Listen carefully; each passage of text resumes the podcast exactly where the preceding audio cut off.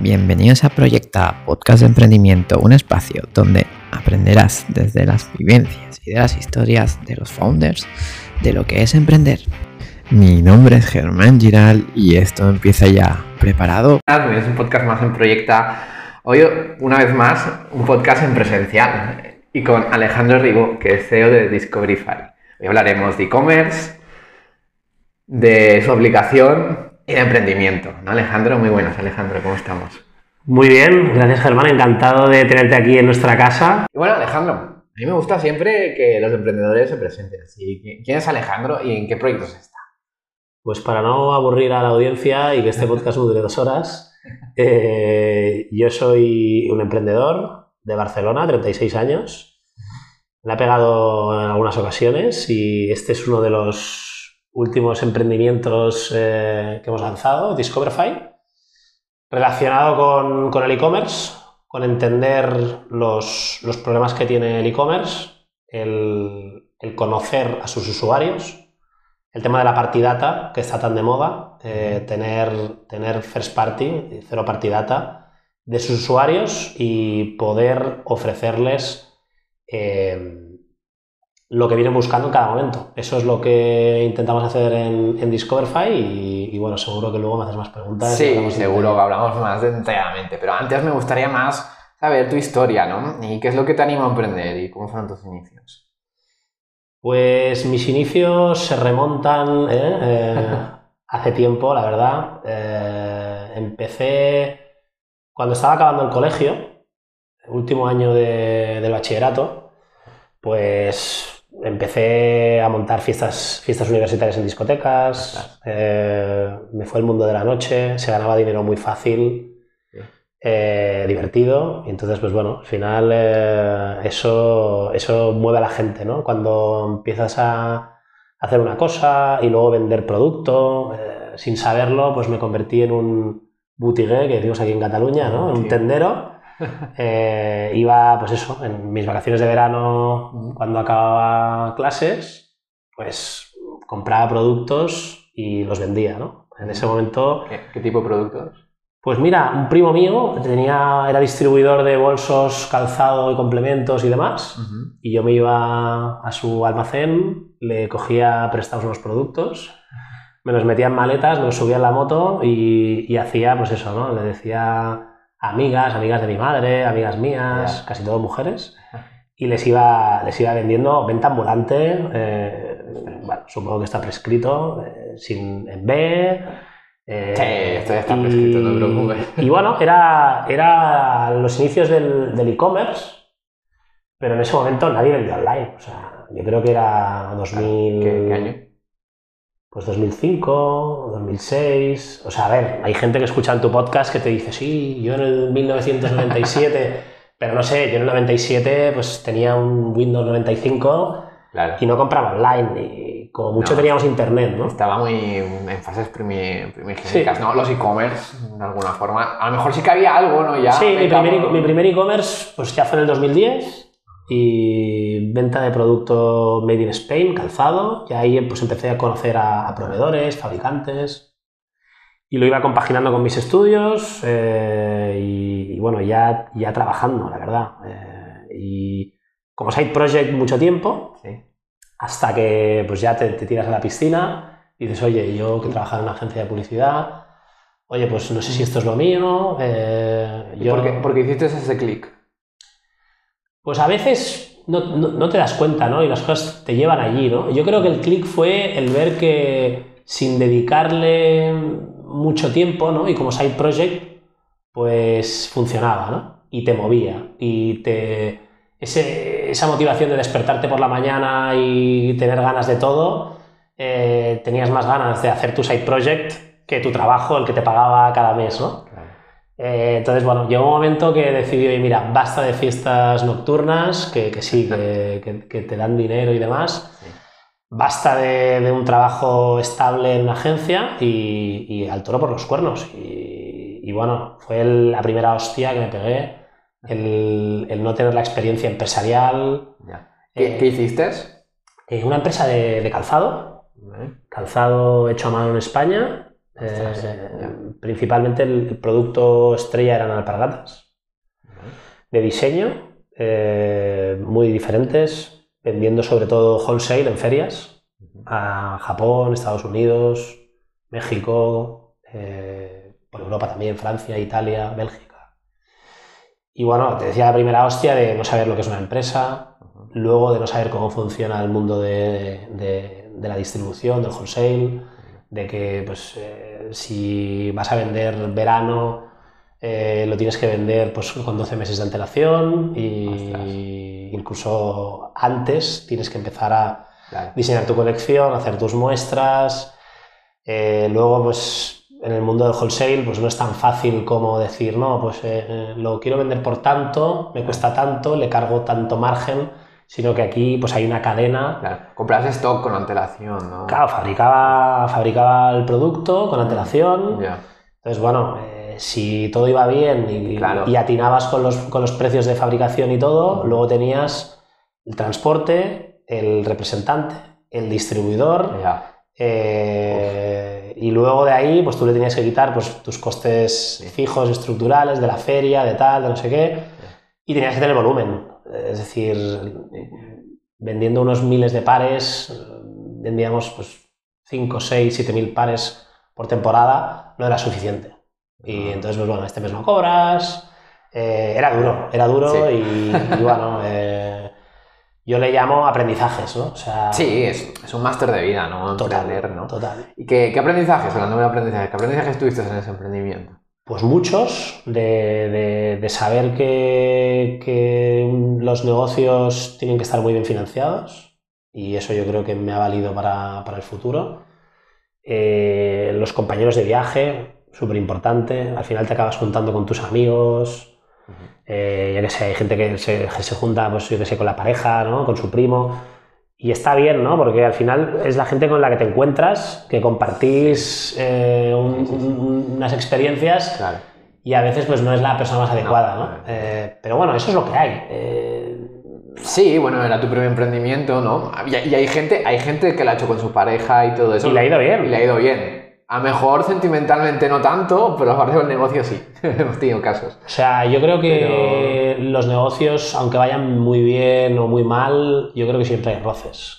Y Sí. tener un roce con, con tu hermano, con tu pareja, con tu mejor amigo, pues bueno, pues a eso hemos venido a jugar, ¿no? Pero Claro. hay- si lo puedes evitar, quizá mejor, ¿no? Sí, sí, sí. Es que es- o sea, a veces es jodido, ¿no? Tener eh, la relación entre eh, los negocios y, y amigos, familia. A ver, yo, ¿Dónde- yo- yo con mis, mis, mis ¿Dónde está el límite, no? De, de una parte y de la otra. Eh, Aquí siempre lo decimos, en Discoverify, con mis cofundadores y con el resto del equipo, estoy más rato que con mi familia con mis hijos. Eh, entonces tienes que escoger muy bien, sobre todo los cofundadores que, que, bueno, que por pactos de socios y todo suelen ser compañeros de viaje de muy largo plazo. Eh, el resto del equipo, pues a veces unos vienen, otros van, ¿no? Pero sí, sí, es fundamental. Yo creo que eso es un buen learning. Luego aprendí el mundo, el mundo digital y del e-commerce. Eh, pasé, digamos, de, de la experiencia wholesale a la retail, porque también montamos una tienda pequeñita, Ah, sí, sí, B2C, eh, y el e-commerce, que fue, yo creo, un poco la última bala, ¿no? ¿Y qué, Eh, y qué te funcionaba más, la, la tienda o el e-commerce? por volumen de negocio, el wholesale era lo que facturaba más dinero. Eh, luego la tienda, pues, pues también hizo ahí su ruido. Eh, y el e-commerce, pues sin dedicarle mucho tiempo y de manera súper orgánica, pues íbamos teniendo nuestros pedidos. Ah, bueno. A la que empezamos a meter recursos, pues te das cuenta de lo difícil que es, ¿no? Todavía era una época eh, que no había explotado muy fuerte el tema de las redes sociales. ¿Qué, qué, qué época era? ¿Qué- 2012, 2015. Vale, sí. vale. Eh, pues eso, hacías colaboraciones con influencers, tenías un retorno muy, muy bueno, tan bueno como que hasta a veces, o sea, ni les pagabas, les regalabas producto y te generaban muchísimo tráfico, te generaban pedidos. Eh, nunca llegó a despegar, de hecho, pues la última bala fue convertirnos en un, en un D2C, en un Digital Native Vertical Brand o, o como le queramos llamar, eh, teniendo, pues eso, ¿no? Muchos impagados en, en el mundo de... Veníamos de una segunda crisis, ¿no? De la del 2008, luego fue los brotes verdes del 2011 Ya. y el mundo del wholesale yo creo que ni siquiera ha remontado. O sea, en los últimos 10 años lo ha pasado muy mal. Y ser una marquita más, eh, que bueno, eres el- la, la última factura a pagar. Ya. Primero hay que pagar a, a las que trabajan con crédito y caución, con Y CESFE. de- de- devolviste todos los pagos entonces. Bueno, teníamos muchos impagados, nosotros pues nos costaba también pagar a nuestros proveedores y llegó un momento en el que dices, bueno, pues mira, ¿qué hago yo? Llevo no sé cuánto tiempo sin cobrar, eh, Claro. cada vez tengo más responsabilidades y bueno, y dije, es momento de, de volver a trabajar y fui a buscar empleo eh, a, una, a, un- a una empresa de Headhunter, Ah. Michael Page, y, Ah, y bueno, me ofrecieron trabajar ahí con ellos bueno. y fue un poco, poco raro, ¿no? Decir, esta gente no ha entendido mi currículum, ¿no? Yo no tengo Claro, ni idea de Michael. Page es, es gente con traje, corbata. Totalmente, ¿no? totalmente. A ver, te- te- tenía traje y corbata en casa, ¿no? Sí, O sí, sea, sí. Ese problema tampoco era, pero, pero, pero te sentías raro, ¿no? O- me sentía muy raro, eh, pero por otro lado, yo creo que más raro porque adaptarte a ponerte un traje, mira, es lo que hay, ¿no? Sí, sí, sí. Eh, Oye, si te pagan por ponerte un traje, ¿no? No, Pues, no eh, solo por tu traje, sino me imagino que toda la filosofía, ¿no? Pero está bien porque es una, es una escuela, eh, es una gran escuela, aprendes mucho, eh, multinacional, eh, la empresa que cotiza en bolsa y que aprieta mucho cada mes. Pero sí, de decir, yo no tengo ni idea de recursos humanos, esta gente no ha entendido mi currículum, pero bueno, al final lo que buscan es una persona, es casi casi un intraemprendedor dentro de la empresa, porque tú llevas las ventas de- del producto que tú estás vendiendo, que en este caso, aunque suene un poco bestia, el producto son los candidatos, o al menos en esa época pues lo era. Eh, tienes que conseguir a los clientes, que son las empresas que buscan eh, reclutar estos candidatos y las que pagan por este servicio que le ofreces. Sí. Eh, tienes que hacer el match, es decir, ir entrevistando a candidatos, Claro. entender y un poco por, por- por el background, ¿no? A mí me decían, bueno, tú vas a abrir un mercado en Cataluña Claro. de- de- de- del mundo e-commerce online. Había un, un equipo no muy grande, liderado por Jordi Fábregas, y necesitamos a alguien que domine del mundo e-commerce, ¿no? Y decía, bueno, pues esto igual sí que sé un poco, y al final pues era entrevistar a gente que sabía mucho más que yo y donde aprendí muchísimo. Después, bueno, ahí estuve dos años, Y- eh, conocí mucho esta industria. Y en esta época, tengo una, una pregunta de curiosidad. Eh, ¿Una marca tan grande como Page abre muchas puertas? Sí, sí, sí. Hay gente que no te quiere coger el teléfono, ¿no? Dicen los pesados de Michael Page, ¿no? Sí. Si hay alguno escuchando el podcast, seguro que, que se acuerda. Pero porque es una escuela, es una máquina de ventas. O sea, es una escuela que todos los días teléfono con pinganillo de centralita Ostras, y pum, pum, pum, pum, pum, pum, pum, pum, pum, llamando, llamando, llamando, llamando. Y, y el que tenía miedo al teléfono, pues se le quitaba el miedo Ya. y hablando con gente, ¿no? Como tú y yo ahora, Claro. eh, creando vínculos y bueno. te abre puertas. Es una marca conocida. Hay mucha gente que a lo mejor en ese momento pues, pues no está buscando nadie para su equipo, pero piensa, oye, pues, pues sí, pues voy a conocer a Alejandro Ribó, a ver qué me cuenta. Eh, Vale. Y nunca se sabe, a veces yo, que ahora estoy en, la- en el lado de reclutar, el día de mañana busco trabajo y, está bien conocer a Michael Page. Otras es por ver un poco cómo está el mercado y que te digan pues, lo difícil o lo fácil. Claro. Eh, sí, la gente, eh, por norma general, a Michael Page, pues bueno, lo tienen considerado como una marca referente y sí, te abre puertas. Y después de Michael Page, ¿qué te hizo dejar Michael Page? Pues mira, yo estaba. Yo estaba embarazado, ¿eh? Eh, mi mujer, de, de- de mi segundo hijo, Gonzalo, ahora tengo tres, tres niños. Y ahí me dio el gusanillo de, de emprender, ¿no? Me obligaron a hacer cinco semanas de baja paternal, ahora no sé cuántas van, pero en esa época era bastante novedoso Ya. eh, de lo de las cinco semanas y me dio mucho que pensar, desarrollé un montón de proyectos, pero bueno, en ese momento no me atrevía a tirarme a la piscina a emprender y no fue hasta, hasta el cabo de, de un tiempo, yo, yo creo que casi un año, cuando, bueno, dos, dos colegas que había conocido trabajando Michael Page precisamente, me, pues bueno, me, me empujaron a, oye, queremos emprender, eh, tú pues eres un tío que nos ha ido vendiendo la moto del mundo del emprendimiento durante muchos años. Sí. Eh, ¿Cuál era aquel proyecto que tenías eh, ahí para contar? ¿Y no? qué, y qué le contabas a estos dos chicos del emprendimiento? ¿Maravillas o la verdad? Bueno, hay veces que, que solo todo lo bueno, ¿no? Otras, otras, pues sí, miserias, ¿no? A veces, si te pones a contar todo el día miserias, pues no acabas, ¿no? Pero, pero sí, a ver, eh, En ese momento, casi, casi, pues sí, yo tenía ganas pues, de, de- de- de apretarles y tal, para emprender, pero casi eran ellos que, que me apretaban a mí, ¿no? Y, y- y ver eso de decir, bueno, pues son los mejores socios con los que emprendería. Pues quizá en ese momento, pues, pues no, pero bueno, ellos te están empujando Ajá. y... Te- Tenían backgrounds diferentes, tú veías que se podía. Bueno, no éramos 100%, digamos, eh, diferentes. Teníamos muchas cosas en común. De hecho, si no, no hubiéramos trabajado en la misma empresa. Eh, en, el- en el misma, en la misma área. Pero, pero sí, uno era más creativo, el otro era más el ingeniero cuadriculado, ventas tal. Yo quizá era el que tenía más experiencia eh, y hacía un poco de todo. eh, pero sí, ahí montamos, eh, porque me lo vas a preguntar seguro, Surmile, que es el proyecto que ha acabado pivotando en Discoverify. Y, y bueno, Surmile, pues yo creo que por mi. Por yo haber tenido tres hijos, ¿no? Y estar en el mundo, pues de- del lado de padres con hijos, con poco tiempo, y, y ni idea de, de lo que necesitan los niños y cómo crecen y, tal, pues montamos Surmile como una plataforma de Discovery Commerce. ¿Y cómo, cómo surgió esto? ¿Por, por todos tus hijos o...? Yo tenía claro que había un problema, los padres tenían un problema de descubrir productos para los hijos y, Vale.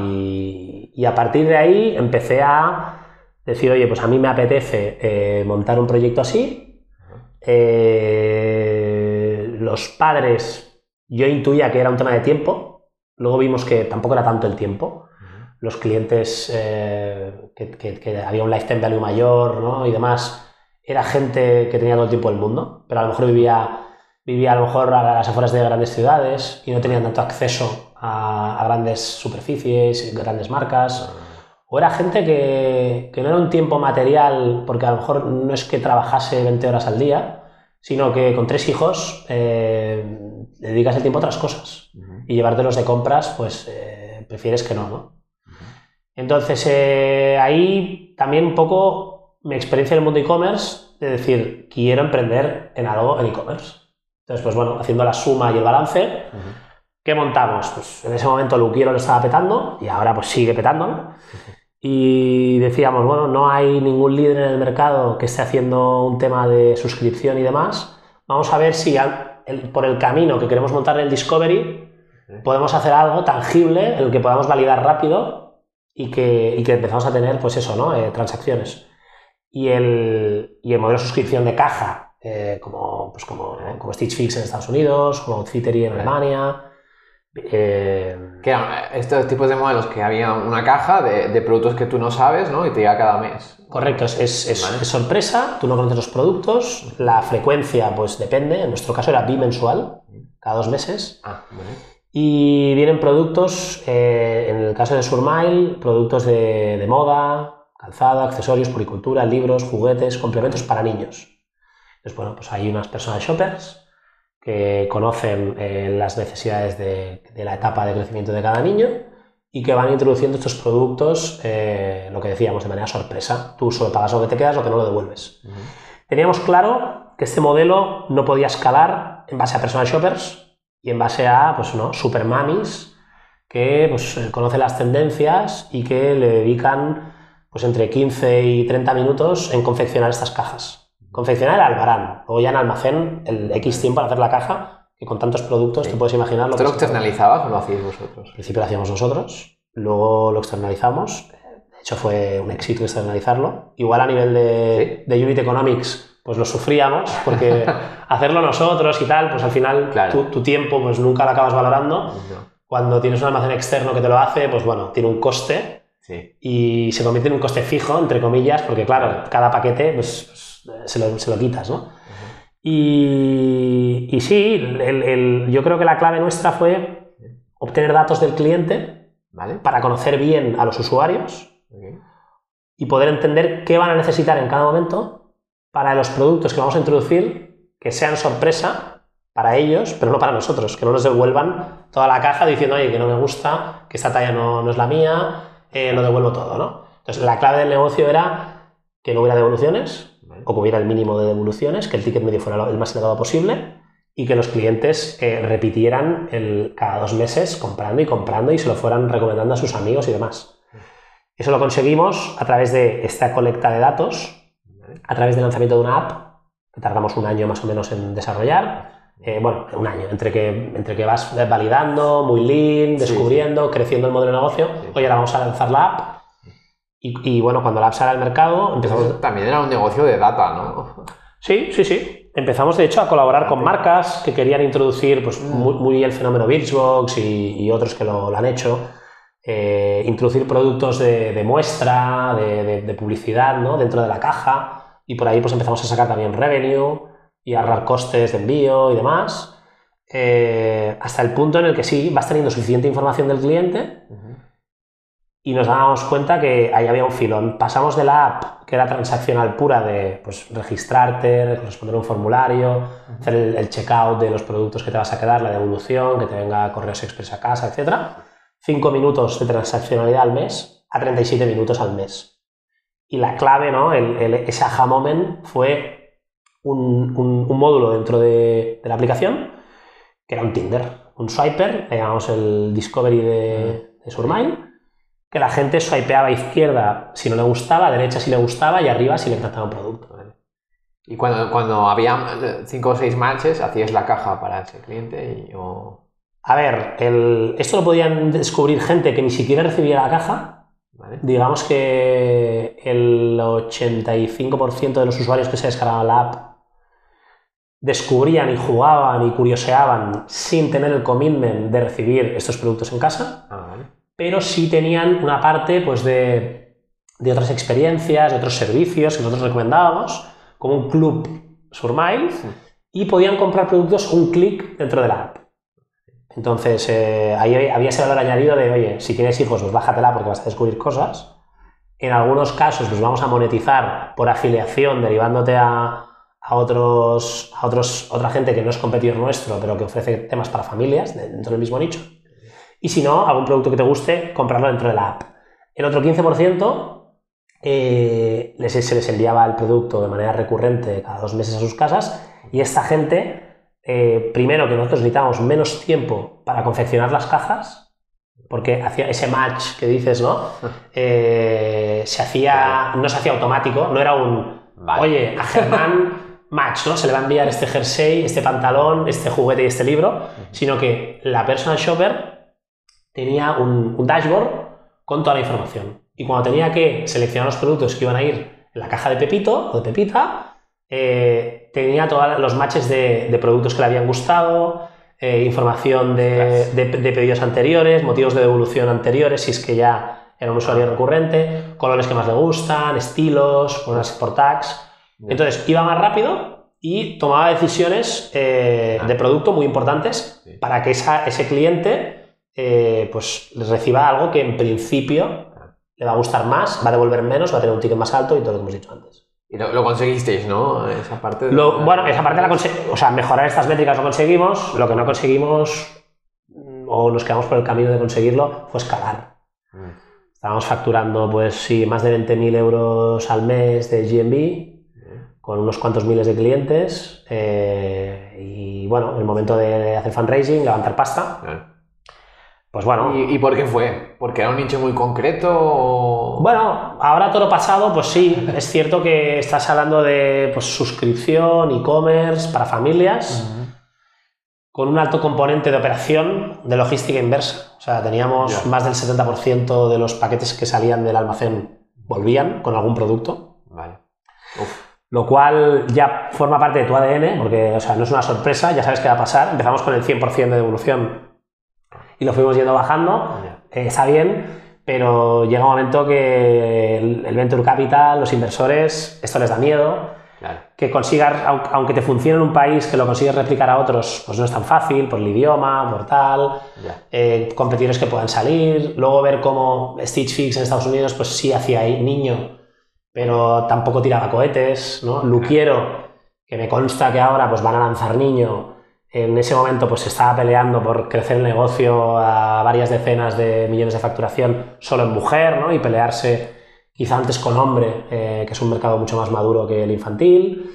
Eh, bueno, y en ese momento, pues de, de- de inversores de no, no, no, no, no, no, no, pues bueno, pues dimos con uno que nos dijo que sí, ¿no? Y no sé si pues por necesidad o por qué, pero nos abrió un poco los ojos y nos decía, oye, nos encanta el equipo, nos encanta el producto, Pero- lo que no me gusta es el modelo de negocio, ya. pero el producto que tenéis es la hostia. Eh, si sois capaces de, de hacer esta recomendación y hacer este match en Tinder, ¿no? Eh, con perdón de la expresión y que sin que suene mal, pero es así, ¿no? Eh, no en vuestro propio e-commerce, sino en todos los e-commerce del mundo, pues esto tiene un potencial brutal, ¿no? Entonces pues dijimos, pues oye, pues, nos liamos a montar la cabeza, Sí. montamos un deck, cambiamos el deck, eh, fuimos a enseñar a otros inversores, gustó, eh, dijimos, oye, nos hemos olvidado de- del e-commerce, de los clientes, fuimos a enseñarlo a, a clientes, ¿no? potenciales clientes en ese momento, algunos de los que trabajaban en nuestro marketplace con productos infantiles, gustaba, de hecho tuvimos el compromiso de un gran marketplace en España que dijo, oye, yo lo quiero, entonces, eh, si sois capaces de integraros con, con mi solución y todo, de dónde hay que firmar y empezamos. Pero bueno, le dijimos, le dijimos que de momento no, que nos queríamos centrar en pequeños y medianos e-commerce, eh, desarrollar tecnología, principalmente todos los merchants con los que trabajamos ahora son, son de Shopify. Y entonces nada, completamos ese pivot, eh, que bueno, me, me he enrollado un poco, pero fue largo y Sí, está bueno, está bueno escuchar. deja cicatrices y, y no es fácil. Y, y nada, en unos meses pues fuimos capaces de lanzar el, el producto eh, al mercado, la en Shopify. Luego, un poco también empujados por el mercado, salimos en PrestaShop. Y, y bueno, ya no enviamos cajas, ya no trabajamos B2C, ahora somos Sí. puro B2B. Y, ¿Y, y bueno, se respira estamos. mejor ya haber pasado a este tipo de modelo? Eh, a ver, a mí en concreto me gustaba mucho el B2C, pero yo creo que por mi experiencia seguramente lo he acabado odiando. Eh, Ya. no digo que no volvería a montar un producto B2C, porque nunca digas nunca jamás. Es muy bonito el B2C y, y, oye, y animo a todo el mundo que monte proyectos. Pero yo creo que depende de- del ADN de cada uno, ¿no? El B2B, yo he vendido B2B mucho tiempo, servicios. Claro. eh, Ya estás más acostumbrado, ¿no? Quizá sí, quizá pues estaba más hecho para esto. ¿Y qué, y qué es lo difícil de, de- del B2B? Pues mira, te empiezo por lo fácil, ¿no? Eh, Vale. lo fácil es que es mucho más previsible y por eso le gusta mucho a los inversores. Eh, y yo, las dificultades que hemos vivido en levantar pasta. Hay menos dificultades en el B2B, ¿Por qué? porque es, es más predecible, sobre todo en SaaS. Si tú estás, tienes eh, pues, 1.000 euros de facturación recurrente mensual, ¿no? De 2.000, 5.000, 10.000, 20.000, Sí. 50.000, que de repente pases a tener cero, pues se entiende poco, ¿no? Y que luego tu curva de crecimiento vaya subiendo con crecimientos eh, más, más exponenciales o menos exponenciales, eh, eh, eso lo entiende, ¿no? Y el Excel lo aguanta todo, pero es que en este caso es que es bastante obvio, ¿no? A, A, más B es igual a C, ¿no? Sí. ¿Y, qué, y, qué, ¿Y cuál es la parte negativa? Del... La parte negativa, está olvidando, ¿no? La parte negativa, al menos la que estamos viviendo nosotros ahora, en los últimos sí, cinco meses de que- desde que el producto salió al Ah, mercado. ya- lleva cinco meses vuestro El producto. producto salió, Sí. sí, hace cinco meses. eh, No voy a decir la fecha porque luego esto a veces te lo guardas y lo sacas al cabo de unos meses, ¿vale? Eh, pero bueno, ahora hace frío, ¿vale? Por si esto sale en verano. Ah, y sí, salió hace cinco meses y primero nos pilló vacaciones. Ya.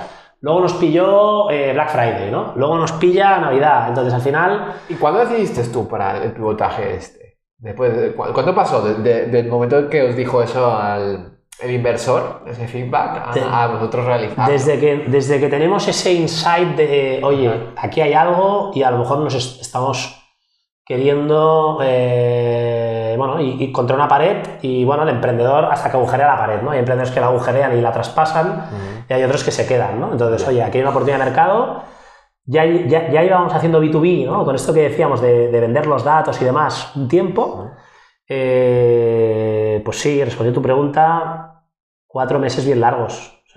Sí, sí, sí. Y decisiones duras de, Claro. de cerrar, cerrar, o sea, cerrar lo Claro. que te estaba generando facturación cada mes. Claro, cerrar, quitarle, quitarle a la fábrica, ¿no? Eh, las, la- las shoppers, ¿no? Los personal shoppers, todo He de eso, ¿no? decir que de manera bastante natural el equipo o se ha reciclado o se ha buscado la vida y ha sido... eh, O sea, se ha quedado bien, ¿no? Todo, todo, Sí. todo el sistema que teníais. En ese sentido, pues mira, Bueno. se podían hecho, se podía haber hecho mejor, eh, pero, Pero, pero estamos eh, bastante contentos, sí. Claro. Sí, sí, sí, sí.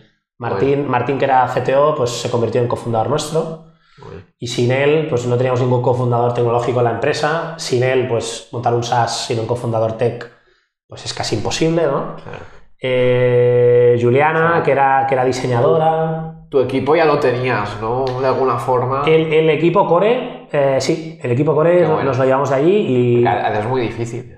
muy complicado. Luego hemos seguido contratando pues developers y, y demás gente del equipo, pero, pero sí. Y, y ya con gente que ya conocías, ya sabes cómo trabajan. ¿no? Correcto, sí, sí, sí. Eso es un alivio, ¿no?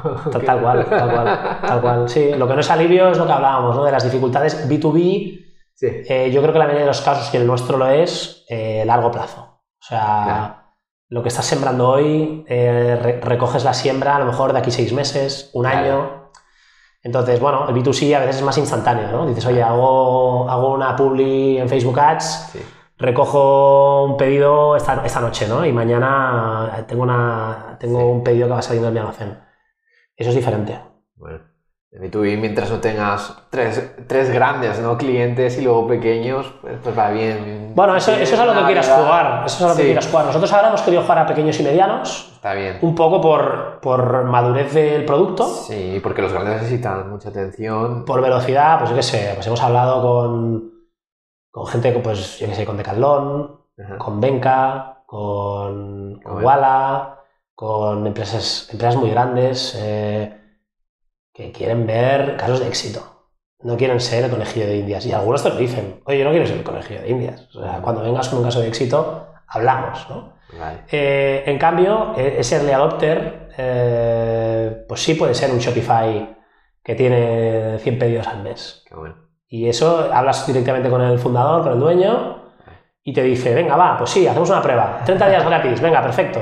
Eh, y empiezan ese mismo día, le haces la demo, eh, algunos sin demo, directamente haces, haces ads en LinkedIn, en Shopify Ads, en Google, y, y se, se descargan la app sin tú conocerles. Qué bueno. Y, y a partir de ahí funciona solo, ¿no? En cambio, con los que son más grandes, pues sí que hay todo ese Claro. proceso de venta, de adaptarse, luego Claro. probablemente no tiendan el Shopify y hay que conectarse por la API, Sí. su equipo de desarrollo, es todo más complejo, ¿no? Y, y también hay que ver ¿no? el rendimiento. No es lo mismo de un Shopify pequeño a alguien que tiene mil pedidos diarios, ¿no? No tiene nada que ver, hay Shopify, hay Shopify y, Shopify, hay Shopify Plus.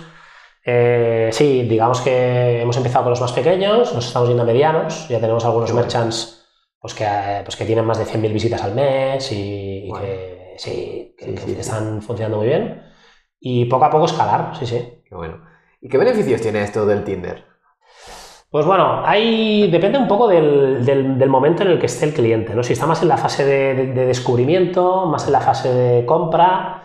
eh, pero bueno, nosotros lo que hemos comprobado hasta ahora es eh, los, los usuarios no pueden ver todo el catálogo de productos de las tiendas. Las tiendas cada vez tienen más catálogos de productos. Nuestros clientes de media pues tienen más de 100, más de 500, más de 1000, más de 2000 muchos de ellos eh, productos, y tú entras en la homepage, te estás de media tres minutos de sesión y puedes ver lo que te enseñan, ¿no? Y a veces te enseñan pues, eh, lo que históricamente se ha vendido más o lo que alguien cree que hay que poner ahí, ¿no? Y los recomendadores de producto pues funcionan, pues a veces, pues eh, depende de lo que hayas visto, por cookie, por tal, ¿no? Entonces, ¿qué pasa? Que cuando un usuario te dice voluntariamente lo que le gusta y lo que le deja de gustar. Sean mujeres, hombres, perros o camisetas, eh, tú tienes más capacidades de poderle recomendar otros productos. Aunque tu, si- aunque tu modelo de recomendación no funcione, porque he de decir que los primeros meses era random, ¿vale? Totalmente aleatorio, eh, eso hace que el usuario tenga esa dopamina de querer acabar descubriendo algo que sí le gusta, ¿no? Vale. Y, y la gente se tira horas, o sea, no sé si es porque... Se tira horas en la, en la misma A ver. página web.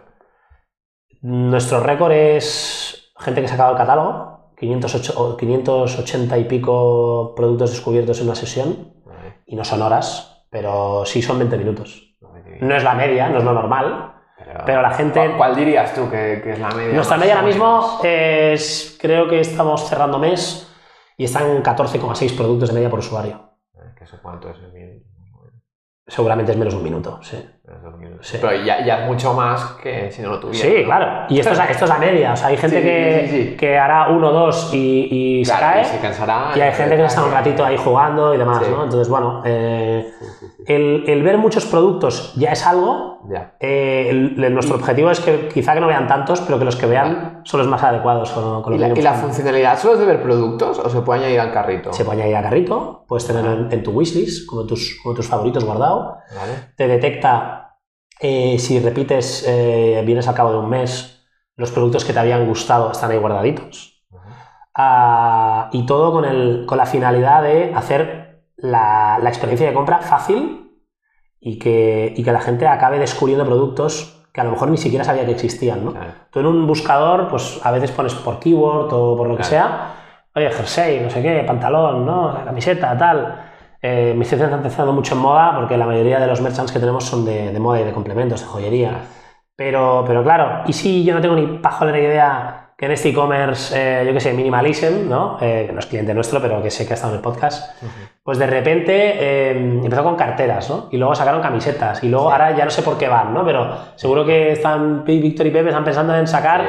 pues yo qué sé, gorras, que igual ya tienen, que ¿no? La, que, la, que la gente escuche el podcast de, Minimalism, que, que ahí seguro que dicen en su futuro. Yo lo escucho mucho. Eh, pues si ahora de repente quieren sacar, pues yo qué sé, una gorra o, o un tanga de leopardo, pues a lo mejor la gente no va a ir a- al, al buscador de Minimalism y poner tanga leopardo, ¿no? Entonces, pues si no se lo enseñas tú, no lo va a descubrir, ¿no? Y, y eso yo creo que es fundamental. Eh, El, el- el- el Discovery e-commerce, eh, que la gente descubra productos eh, que no conocía.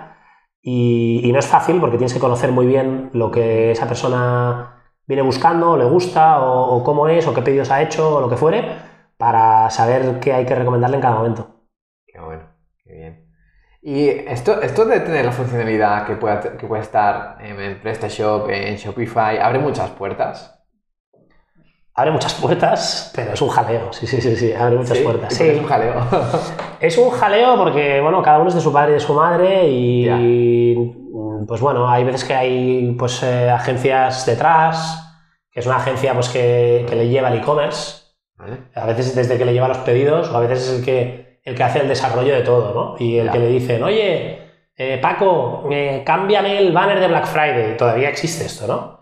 Eh, Paco, eh, quiero Sí. que ahora hacer una user generated content y que me pongas pues todas las fotos de Instagram ahí abajo en el footer, tal, no sé qué. Sí. Y esto todavía se lo hace Paco, que tiene una agencia o pues un freelance, pero digamos que no lo hacen de manera interna, ¿no? Entonces, pues todo esto, pues o te peleas con Paco y a Paco le gusta y Paco lo recomienda a- al propietario del e-commerce cuando estamos yendo con pequeños, ¿eh? Sí, sí, sí. Pero también con medianos, todavía hay medianos que lo tienen todo externalizado y se lo lleva una agencia, ¿no? Ya. Eh, luego, en torno a Shopify, pues es una maravilla. Todo el mundo está súper acostumbrado a, a trabajar con apps. La app de la ruleta del descuento del cupón. Sí. La- Es un momento. Esas di- dicen que es la app que, que tiene más descargas, eh, no sé si en España, no sé dónde lo he oído, pero, pero Sí, pero por un caso de éxito. seguramente, seguramente. Capaz. ¿Y qué más? Pues yo qué sé, los que tienen la app de, del recuperar carritos abandonados. Esa gente está acostumbrada en el entorno Shopify a usar apps, a, a verle valor a las apps y lo más importante, a pagar por ellas, ¿no? Porque Sí. nosotros tenemos versión free con una serie de limitaciones y demás, pero bueno, el negocio está en que la gente eh, vaya a los planes de, de pago, eh, que bueno, depende del tamaño, el uso y las funcionalidades, pues estás en un plan o en otro. Qué bueno, qué bueno. Perfecto. Pues Discoverify, que lo hemos explicado un poco antes quizá, ¿no? Discoverify es, es un SaaS, ah, es una plataforma que ayuda a los e-commerce a poder ofrecer eh, todo el catálogo de productos a sus usuarios de manera interactiva, preguntándoles qué les gustan y qué no les gusta. Y en base a toda esa información, ofrecer recomendaciones en tiempo real. Eh, con nuestros algoritmos de Machine Learning, pues eh, tratamos de recomendar en muy poco tiempo y de manera logarítmica eh, productos a los usuarios de estos merchants y, todo esto lo hacemos de una manera fácil e intuitiva. El tema del Tinder, pues sobre todo en gente más joven quizá, pues está súper de moda y si no es Tinder, swipe. O sea, swipe izquierda, swipe derecha, se parece a TikTok, se parece a, Instagram Stories, se parece un poco a todo. Eh, y con eso, pues los usuarios están más tiempo en la página se divierten más, descubren más productos, ven que le ayuda a descubrir cosas que a lo mejor ni siquiera sabían que existían. Y a los e-commerce, por otro lado, pues eh, les da más productos añadidos al carrito, eh, más tiempo en página, que pues además Google te indexa mejor, ¿no? Y más pedidos y ticket medio más alto, ¿no? Entonces, bueno, al final es un poco el, el match entre los problemas de los usuarios versus los problemas del e-commerce y todo esto además, eh, en el momento en el que estamos ahora, del third party data, ¿no? de que Apple, pues eh, ya en mayo del 2021 eh, te, te, preguntaba, ¿no? ¿Quieres que te traqueen? pues bueno, no es, no es, sorpresa que el 96% de la gente diga que no. Yeah. Eso hace que nuestras campañas de Facebook Ads vayan peor, yeah. porque bueno, hay información que se pierde de los usuarios. Google ya ha anunciado que en 2023, y lo ha extendido porque iba a ser en 2022 inicialmente, va a limitar las cookies de third party. Entonces, bueno, al final eh, o conocemos muy bien a toda la gente que está entrando en nuestro e-commerce y de manera first party tenemos esa, toda esa información que no depende de terceros y sabemos explotarla, o bueno, ya vemos que nuestras campañas de, de tráfico pues, van a tener peores retornos de inversión y que ese crecer a cualquier coste y, y, que, y, que, nuestros usuarios recurrentes sean un 5, un 10, un 15% en el mejor de los casos, pues yo creo que se va a acabar. Y nos vamos a ir a que la recurrencia en e-commerce tiene que crecer eh, y que los e-commerce van a trabajar en recurrencia. Eh, y aunque ahora quizás suena utópico, y a lo mejor alguien nos está escuchando y dice, sí, claro, este tío es un visionario, ¿no? Ojalá, ¿no? Yo creo que vamos hacia eso y, y, nosotros estamos desarrollando soluciones para ayudar a que los e-commerce lo tengan más fácil. Entendido. y ahora vayamos a momentos. ¿Cuál ha sido tu mayor momento de incertidumbre en tus, en tus emprendimientos? Yo creo que el pivot se podría llamar un gran momento de incertidumbre. Tuvimos incertidumbre económica, incertidumbre de hacia dónde va la compañía. Pero estuvisteis en la línea roja, entiendo que no, ¿no? Porque teníais ventas recurrentes, aunque no crecíais, quemábamos dinero cada mes. O sea, sí, sí. No, no, no, voy a coger el, el, comodín, que no sé si lo hay, pero estuvimos en la línea roja. O sea, tuvimos dificultades para pagar nóminas, para... Ostras. Sí, sí. O sea, fue un momento muy tenso, muy, muy tenso. Eh, bueno, conseguimos... ¿Más que las zapatillas? Sí, probablemente sí. Probablemente sí, porque bueno, al final las zapatillas, eh, pues al final, pues bueno, éramos yo, yo y mis socios, la verdad no teníamos, no teníamos empleados. Ah. Eh, sí, era más fácil, era más fácil. Eh, aquí, pues bueno, no sé, si, no sé si más bien o menos bien, pero tuvimos momentos delicados. Pero bueno, se acercaba la fecha y bueno, conseguimos soluciones, ¿no? Sí. Y aquí estamos. Qué bueno. Y ahora vayamos al otro extremo. ¿Cuál, ¿Cuál ha sido tu mayor momento de, de felicidad o más glorioso entre tus emprendimientos? Yo creo que Ah, seguramente hay muchos, porque un emprendedor, pues de repente le dan una mala noticia y al cabo de cinco minutos le dan una buena noticia y, y ya tienes una semana de, de buenas noticias, ¿no? Eh, probablemente, y queda mal decirlo, ¿no? Porque alegrarte de, de, esto, pero yo creo probablemente podernos pagar nuestra primera nómina, ¿no? Eh, no hace mucho un inversor me decía, bueno, yo supongo que no cobráis, ¿no? Y yo decía, hostia, eh, Mira, yo, yo he ganado muchísimo más dinero trabajando por cuenta ajena en el pasado eh, y no estoy aquí para ganar dinero, pero bueno, sí, tenemos una nominita que espero que algún día pues, crezca y se multiplique por 2, por 3, por 4, por 5. Pero, pero sí que cobro. Y el, ese momento en el que decidimos, oye, pues eh, llevamos toda esta travesía del desierto, eh, ya tenemos ventas recurrentes, ya tenemos tal, un poco el, el, el, plus fue, tenemos gente que ha confiado en nosotros y hemos levantado capital, eh, inversión privada, ¿no? Ahora ya va de verdad y nos podemos poner una nómina, por pequeña que sea, ¿no? Sí. Y ese momento, que decía, igual no es muy políticamente correcto y igual no alguno diría que no, yo creo que es, es, un momento de felicidad, pero a la vez de eh, exigencia, ¿no? Porque el decir hostia, ahora ya no es yo mime conmigo y si esto va mal, pues oye, pues side project me monto otra cosa o tal. Tengo unos inversores a los que les debo la vida, ¿no? Han confiado en mí y, y bueno, yo no tengo aquí la nómina que tenía en mis trabajos anteriores, pero, pero bueno, una parte del dinero que ha puesto esta gente se está yendo para adquisición, una parte se está yendo para desarrollo, otra parte tal, y otra parte para la nómina de, de fundador, ¿no? Por pequeña que sea. eh, y porque hay gente que hemos contratado que ga- gana mucho más que yo, pero, pero bueno, yo soy uno más y eso te obliga a exigirte mucho. Qué bien, qué bueno.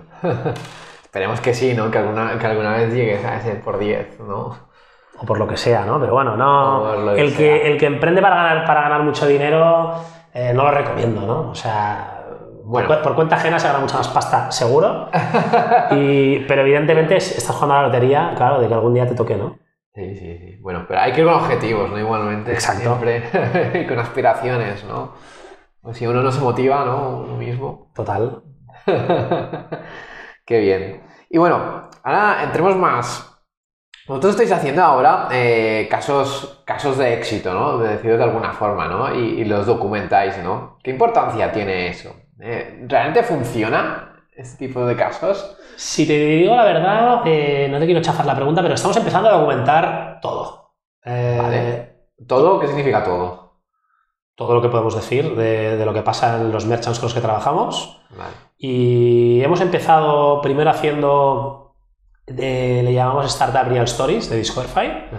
Eh, vamos a casa de emprendedores, a su despacho, a donde, donde estén, y, y explicamos pues, un poco su historia, ¿no? un poco lo que haces tú conmigo, pero lo hacemos con una cámara e intentamos que sean Claro. eh, clientes nuestros. ¿no? Para hacer un poco más distendido, pues hemos ido a ver también a algunos emprendedores que no son clientes. Eh, y, y esto lo hacemos, lo que dices tú, ¿no? O sea, hay que generar esa confianza y un posible merchant nuevo que le interese el tema de la partidata, de, Claro. de conocer a sus usuarios, de recomendar los productos, que no ve con quién estás trabajando, eh, cuáles son las métricas que has conseguido para estos clientes. Eh, ah, va a poner dinero, ya no solo dinero, sino tiempo, y sacrificar una parte de su homepage o de su e-commerce en este módulo, ¿no? Claro, Tiene que, tiene que creérselo, ¿no? El early adopter tiene fe ciega claro. y le encanta y tal, y no sé qué, y se lo baja, pero luego ya eh, esa early majority le cuesta más, ¿no? Y tiene que, no es fe, ya tiene que verlo con sus propios ojos. Entonces ahí pues estamos documentando estos casos, como te decía, con los vídeos, haciendo historias reales, también eh, entrando un poquito en, el- en el- en la parte más emocional del emprendimiento y de, y de proyectos, porque tenemos muchos clientes nuestros emprendedores. Ah, pero sí, ya estamos documentando casos más de, de, de un paper, ¿no? un PDF, en el que ves, ¿no? pues oye, eh, hemos aumentado el, el añadir al carrito en tanto por ciento, ¿no? Vale. hemos reducido el abandono de carrito en tanto por ciento, hemos aumentado el conversion rate en tanto por ciento, ¿no? Vale. Eh, bueno, bla, bla, bla, bla, bla, ¿no? Entonces estoy siendo, aparte de esos vídeos, estáis siendo más honestos, ¿no? Con, de cara al público. Es que, si, es que si escondes algo, tu funnel de conversión va a ser peor. Y de cada 100 llamadas conseguirás uno que pique, ¿no? Claro. Eh, si eres transparente, en la medida que puedas serlo, por lo que te dejen tus clientes de compartir y demás, pues de cada 100 llamadas, pues a lo mejor consigues 5 clientes, ¿no? Y claro, el, el- Claro. el de 1 a 5 es que es una salvajada, ¿no? Me parece brutal esto que estáis haciendo de grabar lo- los testimonios, ¿no? Porque uno, parece que no, pero uno se puede sentir identificado y es que este soy yo, ¿no? Y- Y sobre todo ahora, que son pequeños comerciantes, muchos de ellos, es mucha gente que, que ha pasado de, de retail tradicional, 100% de ventas online, a que el online empieza a ser un 5, un 10, un 15, un 20%, pero todavía el core son sus ventas en tienda. Y el que es, el que es tendero y viene de, de allí se siente Claro. muy identificado. Están digitalizando Total. todo, todo Total, esto, total. ¿no? Muchos de ellos. va- Vamos a ver hacia dónde va todo, todo esto. Y ahora me gustaría ya un poco más de tu expertise de e-commerce, que nos digas un poco, eh, pues, claves de enamorar a, a la gente que viene un e-commerce. ¿Cómo, ¿Cómo los enamoras? Pues mira, eh, yo te diría que la experiencia de usuario es lo más importante. Entonces, yo que vendo, yo que vendo plugins, que vendo apps, eh, lo que no puedes hacer es que sea una feria de apps. O sea, Ya, sí. a mí me da mucha tirria y, y es con- me contradigo muchas veces porque yo vendo este tipo de soluciones, ¿no? Ya. Pero ves un bazar, o sea, ves la bolita de WhatsApp abajo a la derecha de, con un pop-up de "Mm, necesitas ayuda, escríbenos. Que se queda ahí fija eh, sobre todo en mobile, molesta mucho, ¿no? Eh, la de la rueda de la fortuna que va asomando, ¿no? Ahí, hola, estoy aquí, Sí. consigue 10 euros gratis. Eh, cuando, vas a, cuando vas a cerrar la página, ya el pop-up de tal, no te pierdas, tal, deja tu email y no sé cuántos, ¿no? Entonces, luego, luego el, el Tinder de Discoverify, ¿no? Entonces, eso yo creo que es contraproducente. Entonces, al el usuario tiene que tener, ya no es aquello de el mínimo número de clics para llegar a checkout, Pu- puede haber más de tres clics, puede haber cinco clics y 10 clics, pero que en cada, que en cada fase del proceso sea todo facilísimo, intuitivo, Ujú. que dé gusto, ¿no? Y, y no es un tema de colores o de tal, es, es hacerlo fácil. Entonces, es Sí. tú como usuario, ver y decir, oye, esto me gusta o no me gusta. Y yo, no es porque nuestra app esté en Shopify, para mí Shopify es, primero la, la elección es Shopify, y luego ya es no llenarlo de- de ba- del bazar, ¿no? Eh, pero sí, yo creo que una buena, lo que yo recomiendo para enamorar a los clientes es una buena experiencia de compra. Y si, si te sientes que te conocen y que te están, que no eres eh, un visitor ID, sino que eres Pepe Pérez, ¿no? Y te das cuenta, tú sientes, eh, que aunque no sea verdad, tú sientes que conocen a Pepe Pérez por recomendaciones o por lo que sea, eh, no vas a tener, lo pasa lo mismo, hay mucha gente que desconfía de los e-commerce y vas a tener más confianza, te vas a sentir más cómodo y en un momento dado vas a comprar. Al final es lo que, lo que el usuario venía buscando y lo que el e-commerce eh, pretende, ¿no? Entonces es, es interesante tener a un experto de UX UX, ¿no? A ver, no todo el mundo puede tenerlos. Ya. Pero, pero bueno, teniendo Shopify hay que reconocer que, Definitivo, que ya es todo, o sea, ya han trabajado muy bien en CMS y ya tienen a gente muy buena en UX UI que ha trabajado en esos, en esos templates y, y en todo ese proceso de checkout. Pero sí, sí, claro, si, si nos escucha la audiencia alguien, pues un e-commerce más maduro y tal, pues hombre, tener expertos, aunque sean freelance, ¿no? Eh, Claro que lo recomiendo. Qué bueno. ¿Y dónde ves Discoverify dentro de 10 años? Y otra pregunta, ¿tú vas a estar dentro de 10 años en Discoverify? Pues mis inversores me, me piden que sí, por lo tanto yo creo que la, la respuesta es que, es que sí, ¿no? Por lo menos hay que, hay que tenerlo en el plan, ¿no? Si me salgo antes de tiempo es o porque ha ido mal o porque, o porque nos ha ido demasiado bien, quizá, ¿no? No lo sé. Eh, pero sí, yo creo que la respuesta es que sí. ¿Vale? Eh, y me veo desarrollando más productos. O sea, el- este swiper, ¿no? Más plugins, más... Sí, o, de- o de- o dentro de nuestro propio producto, subproductos, ¿no? Diferentes features. Eh, este producto lo, lo estamos comercializando porque lo hemos testeado y validado en, un- en una etapa anterior, ¿no? Claro, y lleva- lleváis unos meses, de dos Ah, años tenéis... Ah, pues bueno, no, o sea, no, te- no te- no quiero hacer ahora spoilers, pero estamos trabajando sobre audience builders, eh, lanzar cupones eh, dentro de pues, generadores de audiencias eh, y poder sacar cupones, no solo dentro de, de tu página y de la experiencia que, que tiene el usuario, sino también pues, por email, por ads, por push notifications. Es decir, vamos a desarrollar una herramienta muy, muy completa el que la punta del iceberg pues, es el Tinder, Vale. el Swiper, y que se va a centrar todo en eh, recolectar datos de usuario Sí.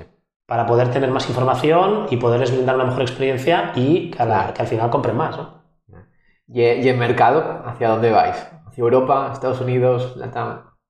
Estados Unidos es el... O sea, Sí. respondiendo a tu pregunta, ¿dónde ves en 10 años? En Estados Unidos me veo, ¿vale? Ok.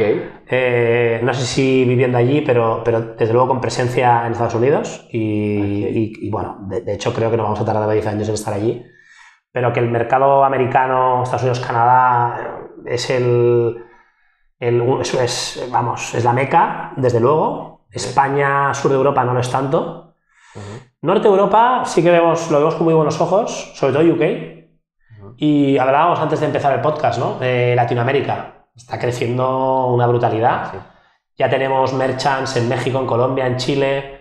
Eh, de hecho, participamos en, en Mass Challenge, una aceleradora en México. Qué bueno. Y ahí se nos han abierto muchas puertas. Nosotros no conocíamos tanto México, un país tan grande, bueno, el de habla hispana más grande del mundo, eso pues cualquiera lo sabe, ¿no? Pero, pero es un mercado potencial objetivo, porque igual la gente piensa que, pues que por, pues yo qué sé, ¿no? Que el, el PIB, ¿no? La renta por cápita, eh, pues no es Europa, ¿no? México. Hay mucha gente en México. Eh, que si hay mucha gente, ¿no? Entonces tienes un mercado potencial de e-commerce, que gente que compra online son más de 60 millones. Por eso. O sea, eso es, más, eso, eso es, eso es mucho más que España. claro. Eh, y luego ves la penetración que hay de venta online, ¿no? Como en España, pues aún y con el COVID, que hemos crecido un montón, eh, las previsiones de España es que, bueno, sigamos creciendo, pero bueno, tampoco puede ser el 100% de la gente, ¿no? México, ves la curva de crecimiento de penetración de e-commerce, ¿no?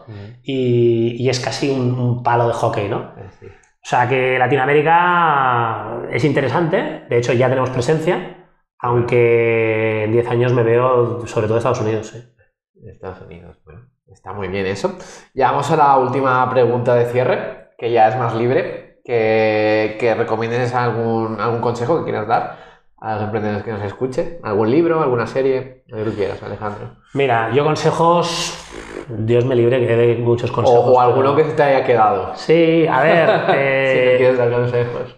yo creo que ser muy honesto y muy transparente y karma, o sea, todo vuelve. Eh, la vida, sobre todo para los que hemos emprendido varias veces, eh, seguramente la primera te va a salir mal, la segunda también, y ir dejando cadáveres es muy complicado, ¿no? Porque luego la gente no va a confiar en ti. Si has empezado con un Friends and Family, pues tu familia no confiará en tu siguiente proyecto. Si ya has metido Business Angels, pues los Business Angels y Venture Capital ya no te digo, ¿no? Eh, dicho esto, yo contenidos que recomendar, libros. Eh, hemos empezado una dinámica aquí en Discoverify de compartir libros que leemos. Ah, bueno. Le llamamos Book Club. Más por mi socio Blas eh, y, por, y por Edu Gaya de Barner, que nos recomendó un poco lo, lo que, que lo hacían ellos en, en su startup. Vale. Eh, yo soy menos de leer, yo he escuchado un podcast, soy mucho de podcast. eh, bueno. y, y Simon Sinek, que no sé si escucha su podcast, eh, es en inglés, la verdad es, es muy bueno. No, no es muy recurrente, va lanzando de, de repente episodios. Y hace poco escuchaba en un podcast suyo que decía, yo tengo un síndrome que es de, me encanta comprarme libros, ¿no?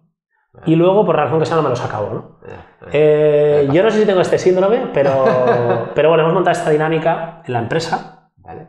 una vez al mes. eh, de hecho, lo hicimos ayer. Eh, la empresa compra, tiene, tenemos más de 40 libros en- aquí en una estantería. Ah, vale. Son de emprendimiento, de empresa, autobiografías, eh, algunos pues es más, un poco más técnicos, eh, desarrollo, de, de UX UI, algunas biblias como Traction, eh, ya, ya que estoy los suelto, algunos no me los he leído, eh, pero Sí. Inspired, eh, Start with the Why de Simon Sinek, eh, Crossing the Chasm, que me lo recomendó Uri Puig, buenísimo. eh. Y dicho eso, yo Sí. pues no puedo recomendar muchos libros Bueno, porque y que, y que me, me interesa esta, que, ¿qué hacéis con la filosofía? El- ¿hacéis, ¿Leéis el libro y, y luego lo ponéis en común? O sea, no- o, no- o no- cómo- Sí, no es un club de lectura, o sea, no, es que todo el mundo, no es que todo el mundo lee el mismo libro a la vez, ¿vale? Vale. Sino es más colaborativo. O sea, Vale. yo este mes eh, tengo este libro, Vale. eh, yo me estoy leyendo ahora el, el, eh, el libro negro del emprendedor, Ostras. que me lo recomendó mi socio Blas. Se lo recomiendo a la gente, mira, lo recomiendo a la gente que todavía no ha emprendido y que tiene que, tiene que tomar la decisión de si emprender o no. Es que es muy crudo. Eh, bueno, es de. Tiene unos años ya, quizá Sí. lo podrían actualizar, porque. Pero bueno, está bien. Conozco uno que está haciendo una nueva versión. Pues, o sea, el tío habla de, de por qué siempre se habla de casos de éxito, ¿no? Y por qué siempre se habla de, de lo, bien, lo, lo que podemos sacar, en, de conclusiones que Sí. podemos sacar de los que lo han petado, ¿no? Claro. Cuando el 90% de las startups fracasan, ¿no? Sí. Entonces, se pueden sacar patrones de proyectos que han fracasado. Sí. Y el tío en el libro pues, entrevista a varios emprendedores y saca sus conclusiones y te lo avisa ya en el, en el- en el- en el prólogo o incluso en el título del libro, creo que es, ¿no? Si te lees el libro y todavía quieres seguir eh, emprendiendo, ¿no? Es que estás preparado y que tu idea, tu proyecto Ajá. vale la pena, ¿no? Entonces, yo, que me lo he leído, después de haber emprendido muchísimas veces eh, y de estar en una fase no madura, pero, pero que, que no estamos ahora validando ideas y tal. Pues quizá demasiado tarde para leérmelo, ¿no? Pero sí que lo recomendaría, sí. Pero, Entonces, pa- pero pasaste el examen el del libro negro. bueno, algunas cosas suspendía. Por ejemplo, él dice... Ostras. Él dice, él habla, por ejemplo, de motivos, motivos lamentables para querer emprender, ¿no? Ya. Eh, esto se me quedó grabado a fuego, ¿no? Y es eh, motivos lamentables para querer emprender. Eh, estar en el paro, querer, tener, eh, ma- tener- querer ser dueño de tu propio tiempo, no soportar a tu jefe. Eh, bueno, toda una serie de cosas que te das cuenta que mucha gente emprende por eso. Sí. Querer, querer compatibilizar eh, vida profesional con vida familiar. Entonces, y tiene un poco razón. O sea, tú te metes a emprender y ves menos a tu familia. Eh, quieres ganar más dinero y ganas menos dinero, ¿no? Eh, es, eh, la verdad es que no está mal el libro y, y sobre lo que me decías, ¿no? Como voy por las ramas. Eh, la dinámica es cinco minutos con crono, comentar, no una sinopsis del libro, porque al final tampoco queremos hacer spoilers, Precisa. pero sí que has aprendido alguna anecdotilla para convencer o no convencer al resto de colegas de leeros este libro el mes que viene. Y, y bueno, pues, a veces ponemos un poco de pica pica, eh, Vale. a veces invitamos a gente, estás invitado, a veces invitamos a gente a que venga y, y bueno, y flipa un poco, ¿no? Ahí todo el mundo ahí de pie, el resto sentados y ahí con el libro en la mano hablando de tal, ¿no? Y luego la gente hace preguntas y dice, Ah, oye, pues, Qué bueno. oye, pero ¿y entonces cómo son? ¿Qué es de ejemplos o de tal? ¿Y la gente no se siente obligada a que no le gusta leer? ¿O Un poco, pero yo, por ejemplo, que te decía, ¿no? que, que te- que he tenido mis, mis más y mis menos con el tema de la lectura y que me gusta Ya. quizá más el, el- el- el contenido audio, vídeo, tal, eh, es una buena forma de decir, hostia, Sí, sí, sí, para aprender. hay que, aquí hay que ponerse las pilas, todo el mundo a leer. Y, y yo que he leído poco, creo que leer es, es fundamental. O sea que hay gente que, no, que de repente viene un mes y dice, yo no me he leído ningún libro. Y bueno, no habla, solo come cruzanes y nada más, ¿no? Ah, vale, vale. Genial. Y bueno, Alejandro, ¿dónde te podemos encontrar? Eh, me podéis encontrar, pues bueno, en LinkedIn. En LinkedIn soy bastante activo. Eh, Alejandro Ribó, sí. eh, ahí creo que hay pocos. Y no soy de mucho. De hecho, me he borrado la mayoría de, de Instagram que la tenía en Facebook. Eh, no era de Twitter, pero sí, o sea, no invertir tanto tiempo en redes sociales. Invierto en una, que es LinkedIn, que, que además pues, sirve para trabajar ¿no? y conocer gente y tal, y no tanto para evadirte y ver qué están haciendo tus amigos y qué guay es la vida de los demás. ¿no? Sí, sí, nos hemos conocido por LinkedIn. ¿no? Exacto, exacto. Y la página web. Nuestra página web es discoverify.io. Discoverify, no Discoverify, ¿eh? Eh, pero, pero sí, en redes sociales también somos muy activos en Discoverify y sobre todo LinkedIn. Y bueno, eh, yo abierto a conocer a cualquiera. Sí, doy fe, doy fe. Bueno, pues nada, Alejandro, ha sido un placer. Antes de despedirnos, recordar a la gente que se suscriba al podcast, que lo comparta si os ha gustado con otro emprendedor. Y nada, todo un placer. Igualmente, yo soy de por, por 1,5. Eh, igual lo teníamos que haber dicho al principio, ¿no? Eh, la velocidad del podcast, pero me encanta tu podcast y un placer estar aquí. Seguro que pronto para contar muchos más éxitos de Discoverify. Venga, hasta luego. Un abrazo.